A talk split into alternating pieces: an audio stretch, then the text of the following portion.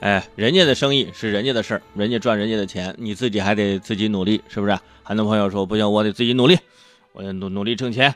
我说你怎么挣钱？我我就我我 P to P，哎，我就你你你赶紧停停停停！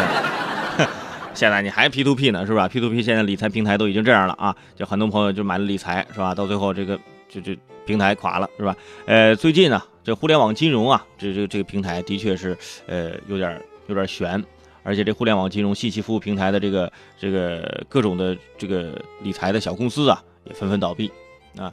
呃，纷纷倒闭之后呢，就有各种的新闻啊出现。你比如说，我接下来要说的这个啊，就说新三板公司啊，就是叫同创同心企业啊，承付所有贷还款项目共三十一个，就是这个公司啊，就是贷还款的项目有三十一个，金额是两千二二百四十万元啊，涉及投资人是呃二千四百九十六人啊，这都是这个公司的债务情况啊，就是这个公司现在已经举步维艰了啊，在破产的边缘了啊。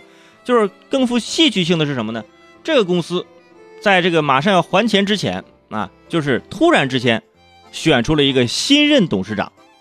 这个新任董事长呢，实际上就是这个公司之前看守仓库的门卫大爷。你想想，你看我也是大爷，人家就直接上董事长了，是吧？从门卫大爷一跃成为公司的董事长，这么励志的故事。对吧？能说明什么？说明他就是出来背锅的呀！我们经常说背锅侠，背锅侠。这位门门卫大爷啊，却实现了坐上火箭去背锅。估计是因为上升太快，还没有缓过来，坐在董事长办公室就开始思考了啊，怎么回事？这怎么这让我就我们公司就没有临时工了吗？就非得让我当这个位置啊？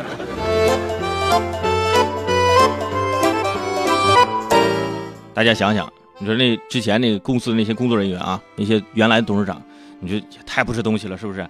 临跑路了，临跑路了，把人一个门卫大爷啊，推上了董事长的这个位置，让人家去背锅。你说一个大爷，他能干啥呀？对吧？人家是做门卫大爷的，是吧？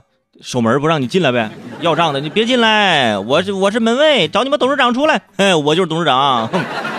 哎呀，一人身兼多职，哎，本来就是一出好戏。现在有朋友呢，还为这个门卫大爷开始写了续集。怎么写写续集呢？说如果啊这个故事让些电视剧的编剧来撰写，就有可能会出现反转。说这个大爷啊不甘于背负那么多债务，一改策略，拼搏努力，把公司发展成了世界五百强。最后大爷是心满意足啊，又回去看门扫地去了啊。这就是真正的扫地僧啊，是不是？